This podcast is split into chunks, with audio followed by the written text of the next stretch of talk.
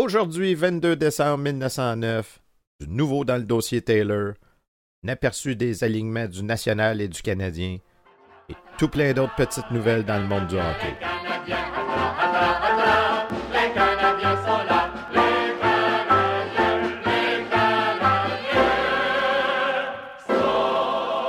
Bonjour à toutes et à tous. Bienvenue à la revue de presse du Canadien de Montréal du 22 décembre 1909 une présentation de Raconte-moi mes ancêtres.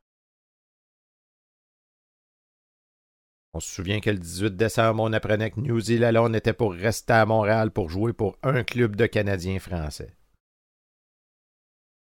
Dans le journal La Patrie du 22 décembre, quelques petites nouvelles en rafale. On apprend premièrement que les Shamrocks de Winnipeg ne viendront pas au tournoi pour la Coupe Stanley à Ottawa. On apprend aussi que Lester Patrick du Renfrew était à Ottawa pour chercher à détacher Taylor et Kerr des Ottawa. Parlant des Ottawa, selon M.G. Barnett du Renfrew, Fred Taylor serait poursuivi par les Ottawa pour rupture de contrat. Question de rester dans le compliqué, l'action définitive sera prise aujourd'hui par le National contre Didier Pitre. Et finalement, toujours en rafale, les Canadiens vont pratiquer ce soir. Et selon Jack, Art Bernier sera sans doute parmi eux. Selon le journal Canada, qui va toujours un petit peu de son éditorial, eh bien, on dit qu'une seule équipe canadienne-française aurait battu l'univers. Visiblement, ce journal en revient tout simplement pas de la chicane entre les deux ligues. On nous apprend aussi que la carrière d'un joueur est très courte. C'est dans le but de s'amasser un magot pour leur vieux jour que tous profitent de la situation actuelle pour faire leur prix. Je, vous rappelle que dans le contexte, ça, ne fait pas cinq ans qu'il y a du hockey professionnel à Montréal. Et toujours dans le Canada, Jack travaille à bien faire travailler ses hommes.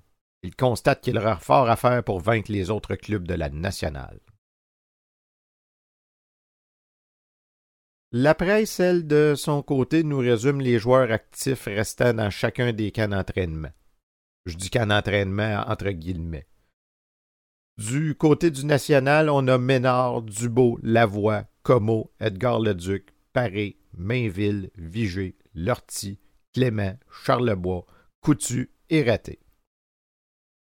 Du côté du Canadien, on aurait Catheriniche, Lalonde, Doquette, Poulain, Descaries, Miller, Chapelot, Gauthier, Pitre, Laviolette, Lamarche. Et à cela, ajoutons la dernière signature, Art Bernier. Pour ceux qui ne savent pas, ça semble pas beaucoup de joueurs, mais je vous rappelle qu'à l'époque, on avait sept joueurs sur la glace qui jouaient tout le match avec seulement un remplaçant. Ceci met fin à la balado d'aujourd'hui.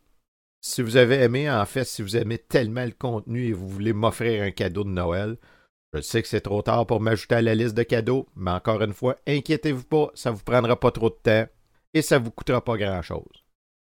Eh bien, tout simplement, c'est d'aller voir la chaîne YouTube de Raconte-moi mes ancêtres et de vous abonner. Parce que Raconte-moi mes ancêtres, c'est pas juste l'histoire du Canadien de Montréal en revue de presse. C'est aussi tout plein d'autres contenus historiques qui ont touché la vie de nos ancêtres.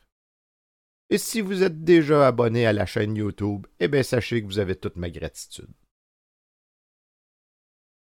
Alors, l'affaire Pitt n'est toujours pas réglée. Est-ce qu'on va pouvoir compter sur lui à temps pour la saison?